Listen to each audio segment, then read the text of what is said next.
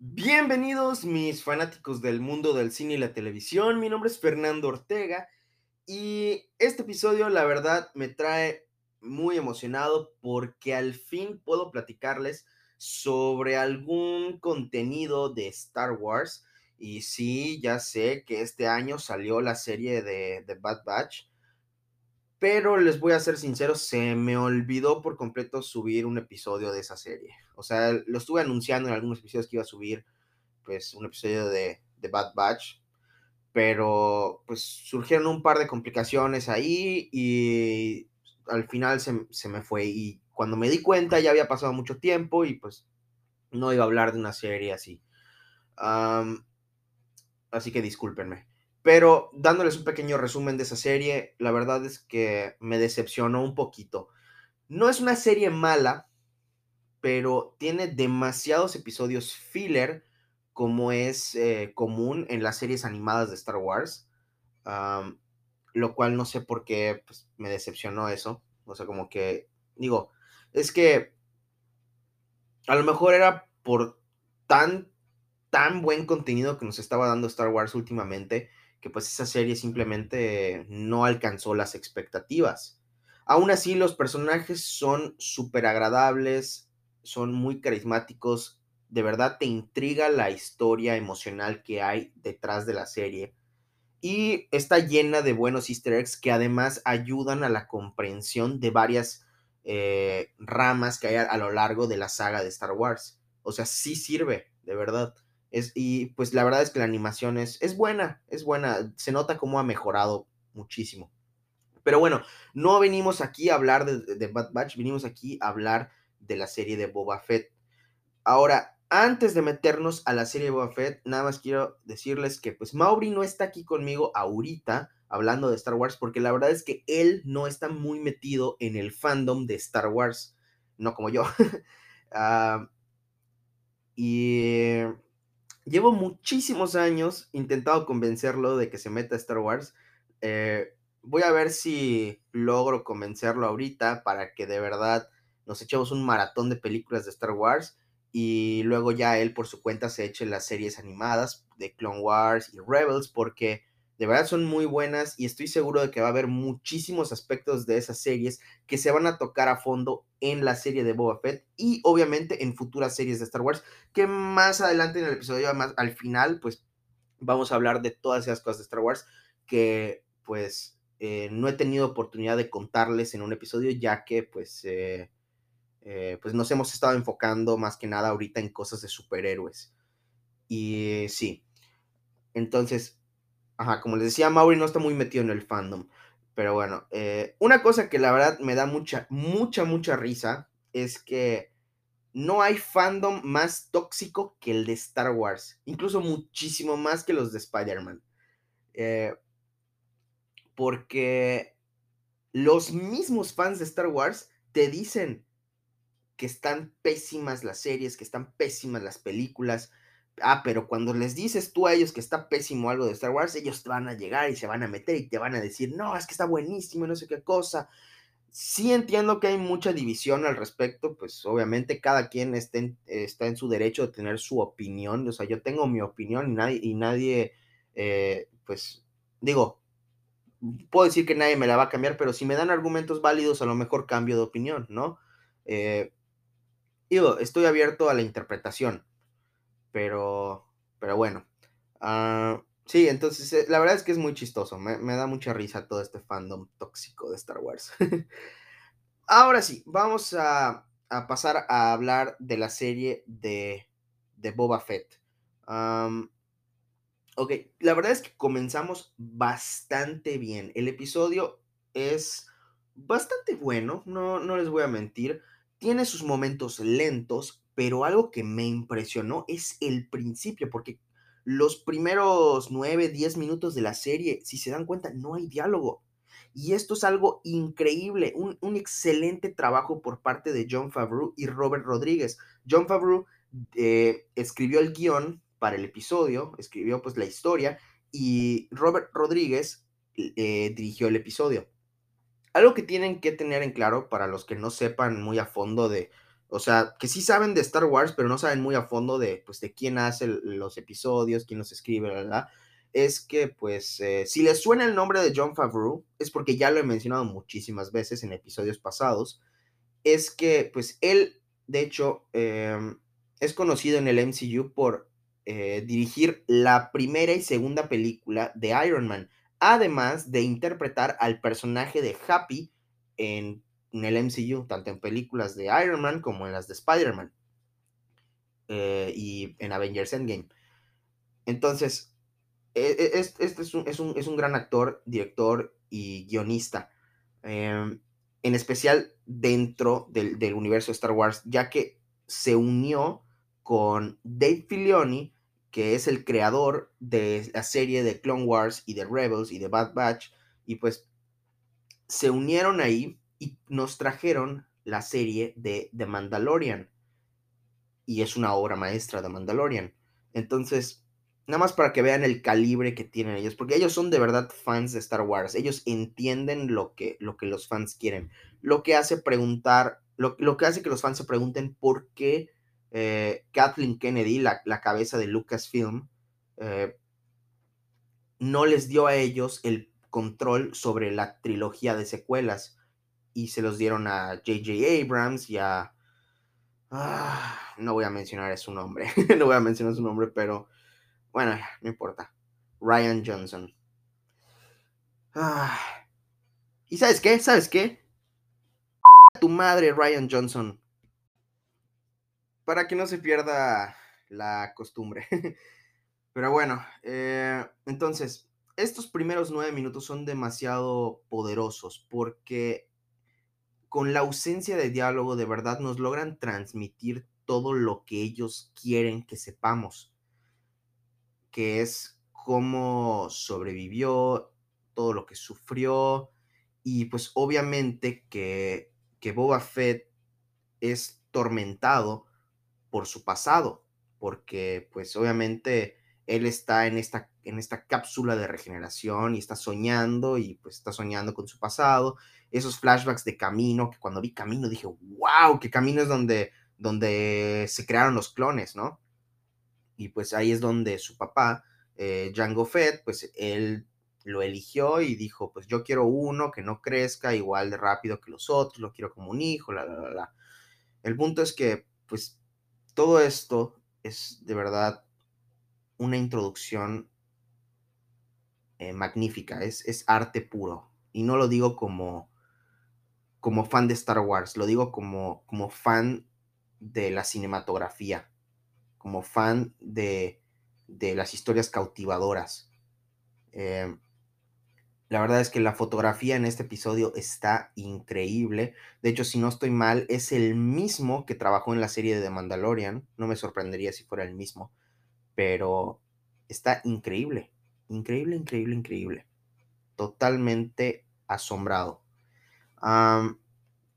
y sí, eh, una cosa igual que me gusta mucho es de que estos merodeadores de la arena, de las arenas, en las películas de Star Wars siempre se nos había pintado como, como personajes secundarios, o sea, de que sí, pues eran, son personajes icónicos de la, de la saga de Star Wars, ¿no? O sea, son, son totalmente reconocidos y así, los sonidos que hacen y todo pero siempre se nos habían presentado como, como personas, como seres que pues no tienen sentimientos, que pues la verdad son totalmente eh, unidimensionales, ah, personajes de, de, fondo, básicamente.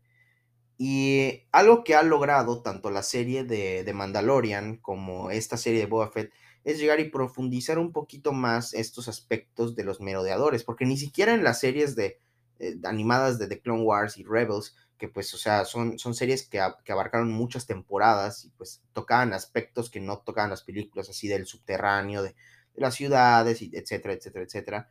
Eso ni siquiera se tocó ahí, pero aquí sí, aquí sí.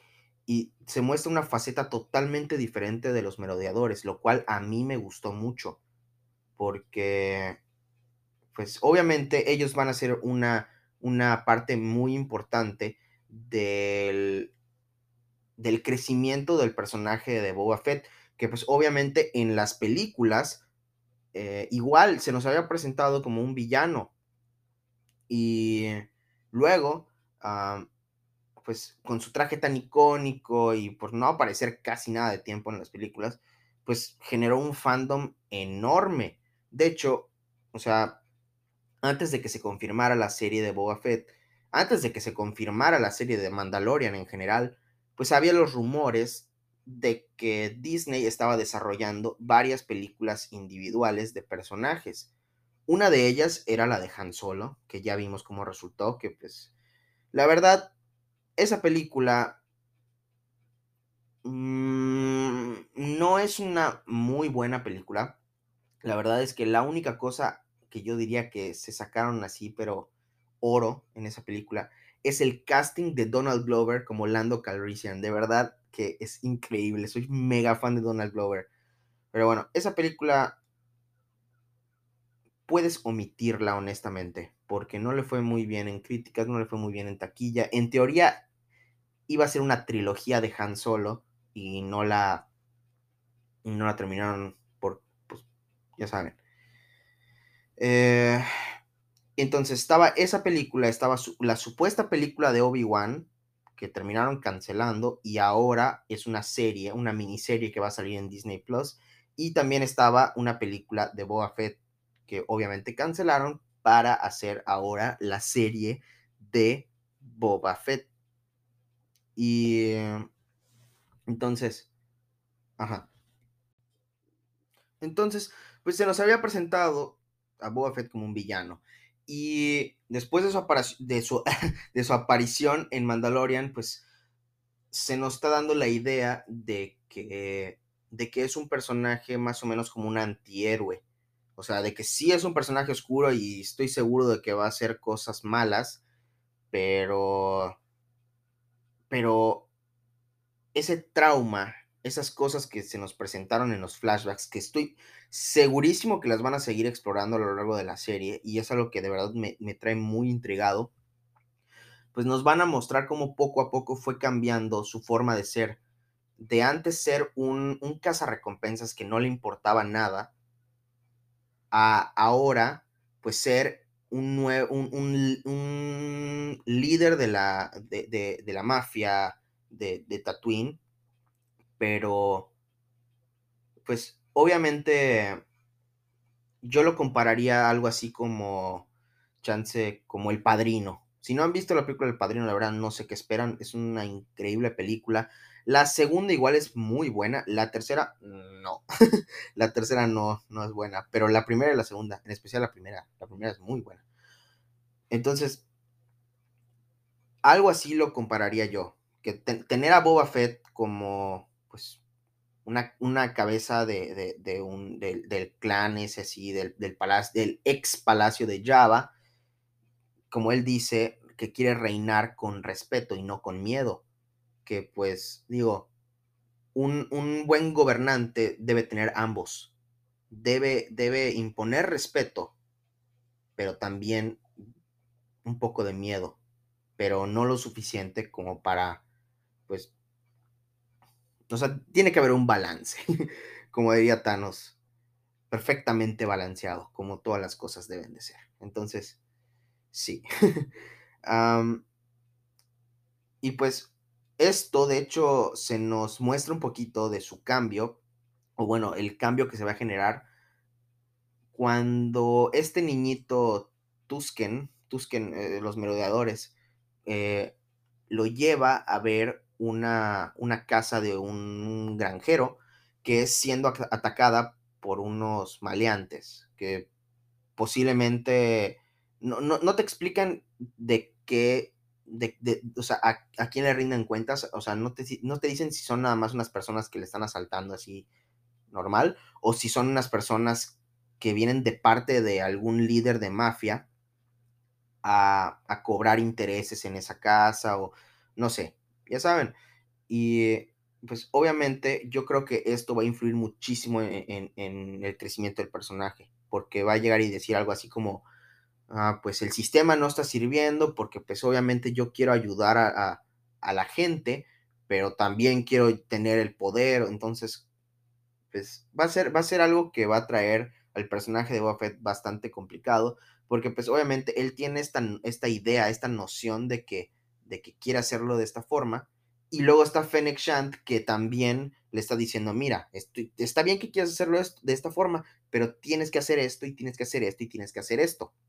O sea, tienes que demostrarles que tienes poder y que vas a hacer algo si no te respetan, si no llegan y, y, y te tienen, aunque sea miedo porque pues como vimos, llegan y lo atacan, porque al ser la, nueva cabeza de, pues, del palacio, eh, el nuevo líder, pues obviamente se hace enemigos automáticamente.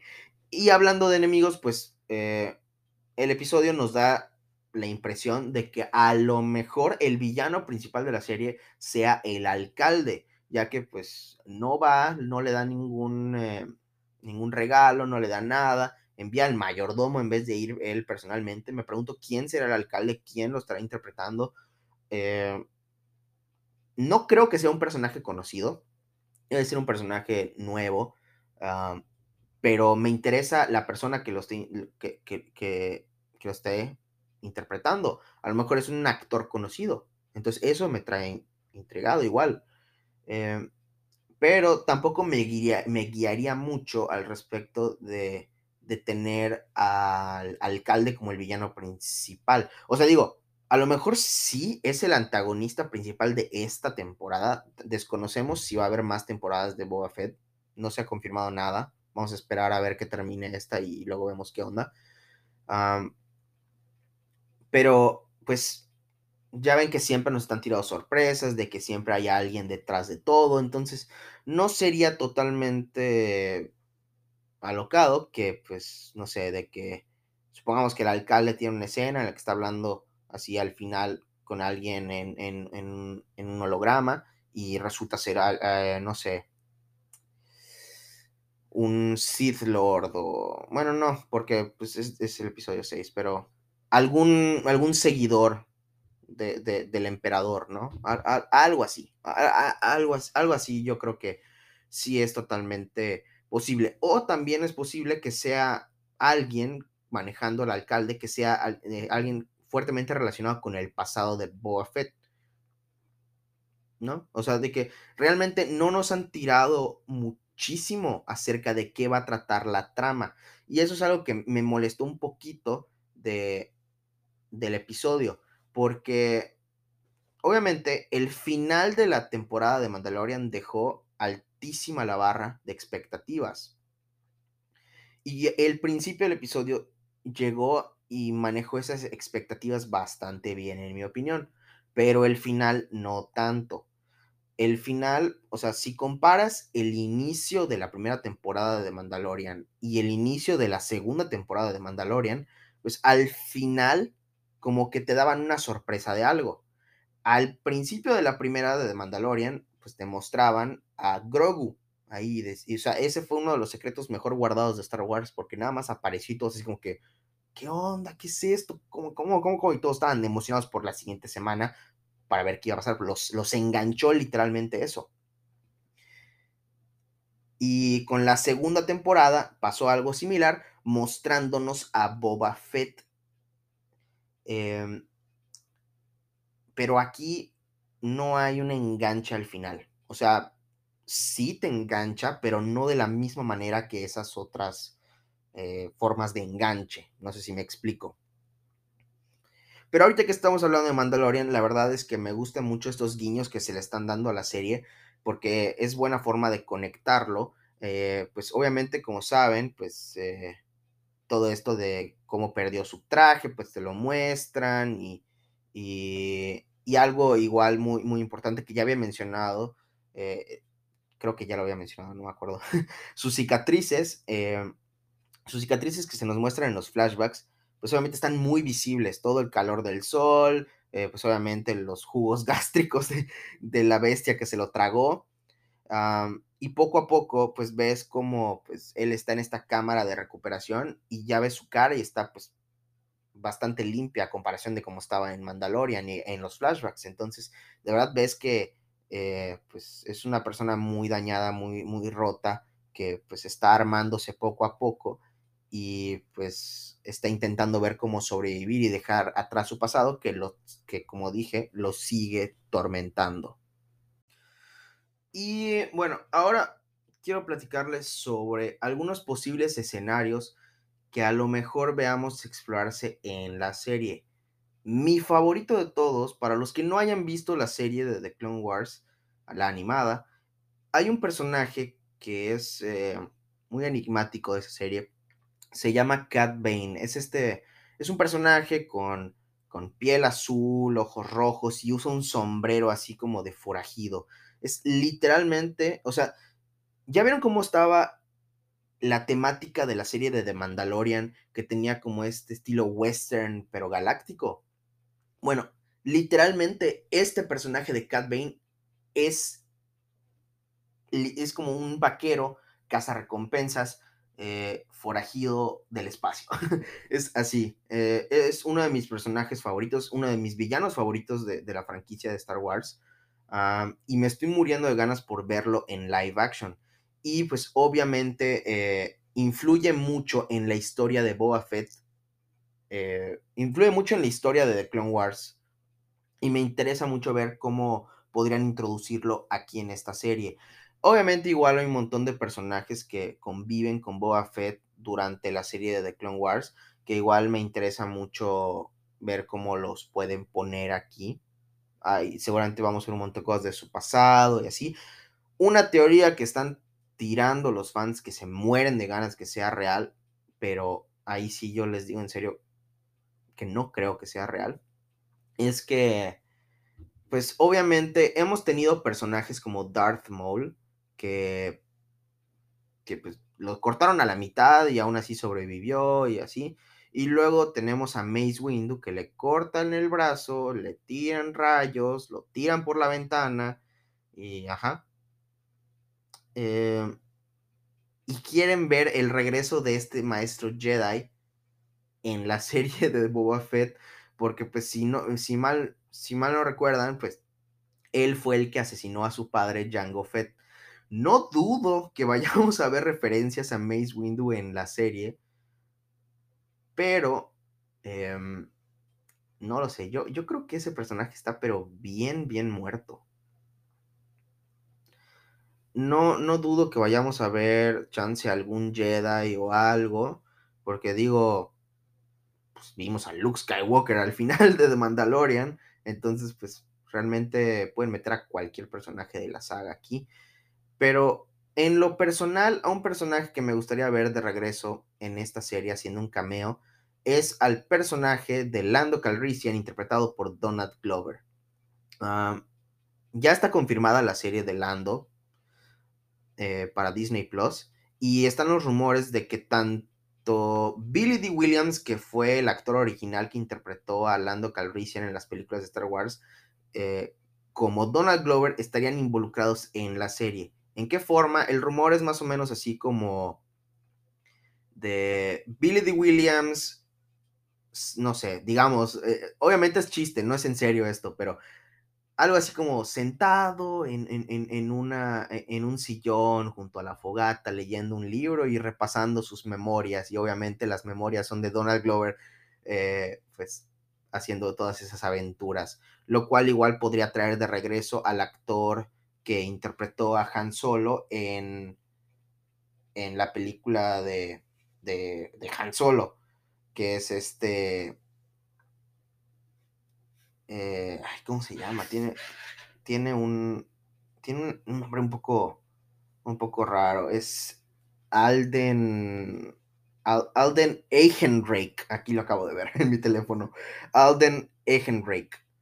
Y pues obviamente en esa serie tiene un poquito más de oportunidad de cerrar ciclos que, las, que la película de Han Solo no cerró con todo esto del personaje de Emilia Clark y con eso de la aparición de Darth Maul y no sé, o sea, hay un montón de cosas ahí que digo, pueden cerrar ahí para evitarse continuar la trilogía fallida de Han Solo. Pero bueno, el punto es que hay un montón de personajes que, que podrían aparecer en esta serie. Ese es mi favorito, pero a ver qué onda. Ok, y también tenemos a otros personajes que a lo mejor fans tan metidos de Star Wars, que, perdón, fans que no están tan metidos en Star Wars como, como, como yo y unos amigos míos, pues a lo mejor no los reconocen. Pero pues está este personaje de Bosk, que, que es como una lagartija antropomórfica con un traje así amarillo. No sé, está padre el diseño. Eh, de hecho, aparece de así como de reojo, mucho menos tiempo que Boba Fett en las películas clásicas de, de, Star Wars. y pues obviamente aparece en la serie de Clone Wars y tiene un pasado ahí con, con Boba Fett y todo en sus tiempos de, de, ascenso a ser un cazarrecompensas. Entonces, la verdad es que sería muy, muy, muy interesante de ver, eh, de que llegue y le diga, oye, ¿qué onda? O sea, pensé que habías muerto, ¿qué, es lo que, o sea, pues ahora ya tomaste el lugar de Java y, no sé, igual, o sea, pues, estaría padre de ver todo eso. Pues obviamente ya les mencioné de, de, de Cat Bane, que de hecho, vimos, o sea, no les quiero spoilear nada, pero en la serie de Bad Batch hizo una aparición ahí y fue uno de los mejores episodios que hubo de esa temporada. Si, eh, no estoy mal, la segunda temporada de Bad Batch se va a estrenar este, este 2022. Unos personajes que son más fáciles de traer no, estoy diciendo que a la historia de Boba Fett, pero mínimo que hagan algún tipo de cameo, si es que, no sé, hay alguna escena post créditos en, no sé, al final de, de, pues, de esta temporada, así como, como al final de la segunda temporada de Mandalorian, pues fue la, escena post créditos de, de Boba Fett, eh, pues sería la, la aparición live action del comandante Rex y de Wolf, que son dos clones que tuvieron, eh, que tuvieron muchísima, muchísima importancia durante, durante las series animadas, tanto en The Clone Wars como en, como en Rebels. Y también en, Bad Batch, eh, Rex obviamente hace su aparición. Digo, es creo que el clon más amado del fandom Digo, si quitas a, a ¿no? Entonces, digo, ellos todos ellos son clones, entonces son prácticamente hermanos. Entonces, digo, si los meten a la historia, sería muy interesante de ver cómo estos, estos personajes eh, conviven. Y, y pues eh, realmente nunca hemos visto que, que, convivan, así que estaría padre. Pero también, pues, da, o sea, como les digo, son clones y Temuera Morrison, eh, pues él interpretó a Django Fett en la, en la película de, de, Clone Wars, de Attack of the Clones, perdón. Eh, entonces realmente no es tan difícil pues ponerlo en el, en el rol de otros clones. Y digo, si no ponen a ellos, también podría ser posible que pongan a algún otro clon ahí como hey, mira, oye, te pareces tú a mí, pero un poquito más joven, porque recuerden que, que los clones tenían un crecimiento más acelerado, pues para tenerlos listos para la guerra, pero Jango Fett pidió específicamente que Boba Fett no creciera al ritmo de ellos, entonces, pues obviamente estos clones serían un poquito más viejos, pero con maquillaje con CGI se arregla, aunque mi opinión personal prefiero más el maquillaje, porque el CGI tiende a ser un poquito malo a veces. Y hablando de mal CGI, esa parte del monstruo de mil brazos que sale de la arena, pues sí tiene, o sea, esa escena, ahorita vamos a hablar del significado de esa escena, pero del CGI de ese monstruo en particular, no me gustó. Pero los efectos prácticos de los guardias del palacio de Java que, que ahora tomaron lealtad en Boba Fett, esos efectos a mí me encantan porque mantienen la esencia original de las películas. O sea, yo soy fan de las películas, de las precuelas de Star Wars, pero están tan llenas de CGI, tan, tan llenas de CGI, que, que dices, claro que hay, hay, hay unas mejorías con el CGI que se hicieron, porque si ustedes buscan en internet la versión de Yoda antes de que lo mejoraran con CGI en las películas de las precuelas, se van a dar cuenta que ahí sí hicieron algo bueno. Pero pues hay otras cosas ahí que pues no se ven tan bien. bueno, en parte porque el CGI en esa época no era tan bueno como ahorita. Pero aún así, pues es Star Wars. Como les digo, no hay fandom más tóxico que el Star Wars. Ahorita yo estoy siendo tóxico. Ah, entonces sí. Y bueno, ahora vamos a hablar del significado de esa escena en la que Boba Fett, pues básicamente eh, mata a este monstruo. Y tiene un significado muy fuerte porque, pues no solo le está haciendo referencia a la, forma en la que murió Java, que pues es por las cadenas que, que Leia en, ese, en ese hermoso bikini, eh, pues llegó y lo, lo, lo ahorcó, sino que pues obviamente eh, tiene un significado más allá.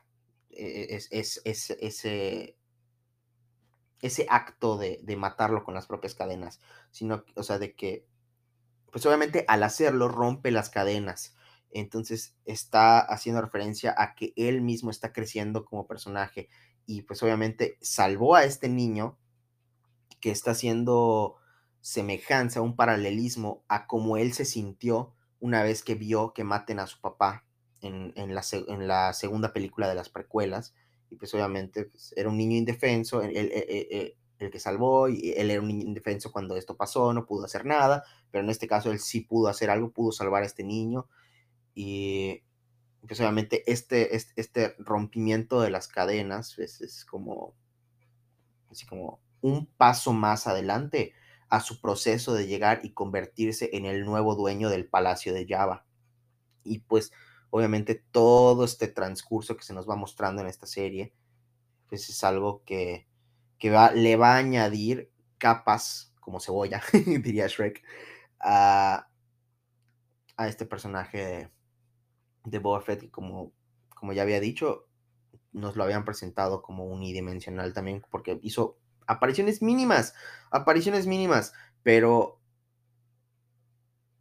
dejaron una marca enorme en el fandom de Star Wars, a diferencia de personajes como, como Phasma en la, trilogía de las secuelas, que no voy a hablar mucho de la trilogía de las secuelas porque entonces a mí me van a tirar, eh, me van a tirar rollo ahí, eh, porque fandom tóxico. Ah, entonces, sí, o sea, el personaje de Phasma pues, fue muy desaprovechado, o sea, tenía muchísimo potencial y pues se le dieron una muerte así como que... Que claro, que analizando las cosas como son, antes de, que Boba Fett apareciera en The Mandalorian, pues técnicamente estaba muerto. Boba Fett estaba muerto.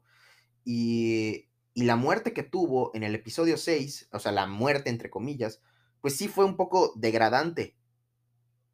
Entonces, como, ya sabes, historia se repite.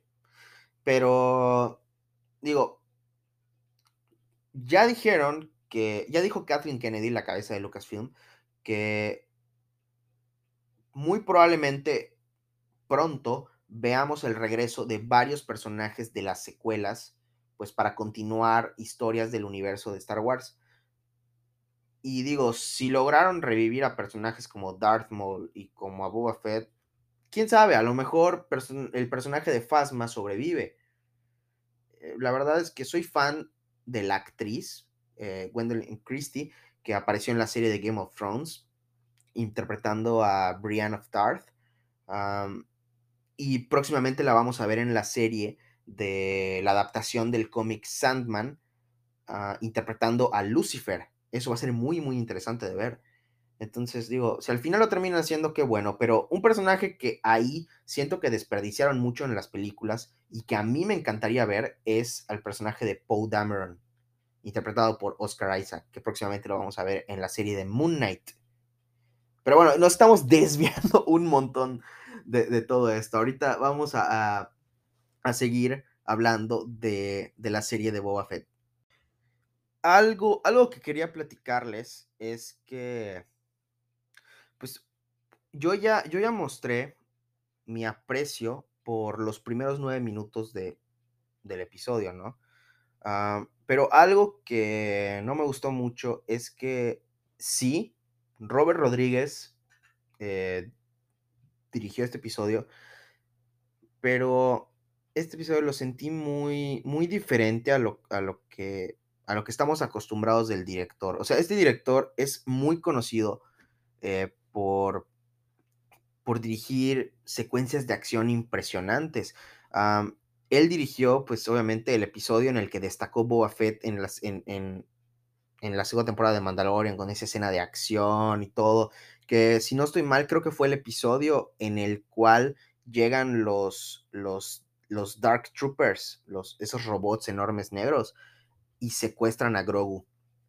Eh, ese episodio estuvo increíble, lleno de emoción y todo. Y, y de hecho, eh, Dave Filoni y John Favreau llegaron y le dieron un, un guion casi vacío. O sea, de que le dijeron, necesitamos que esto y esto y esto y esto pase.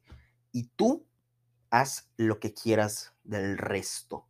Y le entregaron las llaves y manejó a Boba Fett de una manera tan increíble porque como él expresó que él se volvió fan de Boba Fett, pues de las películas y todo, y no le gustó que no tuviera tantas escenas de acción. Entonces, pues obviamente al darle las llaves del coche llegó y dijo, bueno, en este caso de la nave, haciendo vamos a hacer una referencia a Star Wars, uh, al darle las llaves de la nave, llegó y dijo, es mi momento de brillar, o más bien es su momento de brillar. Y fue un espectáculo de verdad. Entonces es por eso que gracias a ese episodio, pues Star Wars, eh, Lucasfilm, eh, Dave Filoni y John Favreau llegaron y le dijeron, oye, ¿sabes qué? Brother, vente aquí, vamos, vamos a trabajar en una serie para Boba Fett porque de plano eres un dios y vas a trabajar con nosotros. Ah, y básicamente esa es la historia de cómo salió la, la serie de Boba Fett con Robert Rodríguez. Ah, si le suena el nombre de Robert Rodríguez, lo reconocerán por haber dirigido las películas de mini espías, de, perdón, de mini espías y de, y de machete. sí, eh, un gran, gran, gran director. Pero eso sí, la escena de acción que hubo en el episodio, pues obviamente eh, ahí sí ya se sintió la magia de Robert Rodríguez, ahí sí, ahí sí Ah, y la verdad es que esa escena, aunque fuera corta, fue manejada de una manera excepcional, porque te muestran que Boa Fett realmente no es este personaje indestructible. O sea, lo lastimaron y muy fuerte. Y sí, o sea, de que lo están electrocutando. Y hubo un momento ahí en el que agarró ese bastón eléctrico y dijo, no, no, no, no, no, ahora tú vas y ¡pum! Y le da un golpe así y dices, wow, o sea, digo, o sea, sí le están dañando un montón, pero sabe aguantar los golpes este Boba Fett, ¿no? O sea, digo, está, está viejito, ya está, ya está ruquito. Eh, pero, ajá, y, luego pues lo cargan, lo llevan a la cámara de recuperación. O sea, e, e, es, es, es, algo muy importante porque te muestran que so, es, es, un, es una persona pues, técnicamente frágil de carne y hueso, o sea, ya saben. Y, y es muy importante que veamos esto porque, pues obviamente igual que en el final de la segunda temporada de Mandalorian que vimos que, por ejemplo, el pobre mando Din Djarin, que no está descartado que podamos ver algún tipo de aparición de Pedro Pascal en esta, en esta serie, algún cameo, no estaría mal, ojalá. algo, algo que nos que nos haga un teaser de, de la historia que nos podría dar la tercera temporada de Mandalorian, ¿no? Pero bueno, ese final, pues obviamente el trabajo que le costó a Din Djarin pelear contra un Dark Trooper y luego llega Luke Skywalker y pues, hace a todos parecer pues hojas de papel. Eh, entonces, pues sí, es algo importante. Es algo que han estado metiendo mucho últimamente en series de, Star Wars. O sea, intentan alejarse un poco de los Jedi. Eh, porque pues son como que seres muy poderosos y no sé qué cosa, y pues obviamente al protagonista tiene que ponerle todos los obstáculos que haya, porque si no la historia no es, no es muy, no es muy eh, cautivante, no, te atrapa tanto, y es totalmente entendible. Eh, entonces, sí, básicamente es eso. Ok, mucha gente sabe que Disney está, estaba desarrollando una serie llamada Rangers of the New Republic. Esta serie iba a explorar un poquito más todo este aspecto de cómo funciona la nueva república después de la caída del imperio, después del episodio 6, el regreso del Jedi. Esta serie iba a ser más o menos ambientada al mismo tiempo que la serie de The Mandalorian, e iba a ser protagonizada por la actriz Gina Carano, eh, que en la serie de Mandalorian fue introducida interpretando el personaje de Cara Dune. Em, pero después de una serie de tweets que causaron el despido de la actriz por completo de Star Wars, pues obviamente esta serie quedó cancelada. O sea, ya es un hecho, ya esta serie pueden olvidarse de ella. A lo mejor Disney va a encontrar una forma diferente de contarnos cómo funciona la Nueva República a través de series de, como The Mandalorian y Boba Fett y pues otras series que están en desarrollo. O chance creen una serie totalmente nueva con personajes nuevos, etcétera, etcétera, etcétera. Pero el punto es que Ustedes se preguntarán cuáles fueron estos, tweets y todo eso. Bueno, eh, bueno, no, sé si fueron tweets, pero fueron posts en sus redes sociales que básicamente llegaban y, y sus posts decían que, que Jeffrey Epstein no se había suicidado y luego estaba comparando ser un republicano en Estados Unidos a ser un judío en la Segunda Guerra Mundial. O sea, que, que literal, o sea, que a los republicanos los estaban persiguiendo como los nazis perseguían a los judíos. algo así empezó a decir. No, la verdad es que eh, no entendí muy bien todo lo que estaba diciendo, pero algo así. Y pues obviamente esto desató que, que los fans de Star Wars se molestaran con la actriz y pidieran el despido de esta actriz y pues obviamente lo lograron, o sea, despidieron a la actriz por completo. Lucasfilm sacó un comunicado diciendo, actualmente la actriz no se encuentra trabajando con Lucasfilm, no estará en la tercera temporada de Mandalorian, no tenemos eh, planes para mantenerla en proyectos futuros, haciendo clara referencia a la serie de Rangers of the New Republic, que, pues, como ya mencioné, iba a ser protagonizado por ella, y etcétera, etcétera. Entonces, bueno, esa es una gran noticia la que quería compartirles. Y, pues sí, ya les platiqué sobre, sobre la aparición de, Hayden Christensen, que pues muchos de ustedes lo reconocerán eh, por haber interpretado a Anakin Skywalker en, la, en las precuelas de, Star Wars, ah, eh, la aparición en la serie de Obi-Wan, en la serie de, de Ahsoka, bueno, rumor en la serie de Ahsoka, ¿no? Porque todavía no está confirmado. lo que sí, lo que sí, lo que sí, es que en la serie de Ahsoka está confirmado que veremos el debut live action del personaje de Sabine Wren, que a lo mejor muchos de ustedes no conocen a este personaje, pero para los fans de la serie de Star Wars Rebels, pues obviamente nos trae muy, muy emocionados. ok, para los fans de Star Wars Rebels, la verdad es que para los que no son fans de Star Wars Rebels o no han visto Star Wars Rebels, no, no juzguen a la serie por su portada. Y por su portada me refiero al diseño de animación, porque la verdad es que no es el mejor diseño. De verdad, le hicieron un montón de cambios ahí que se ven muy malos.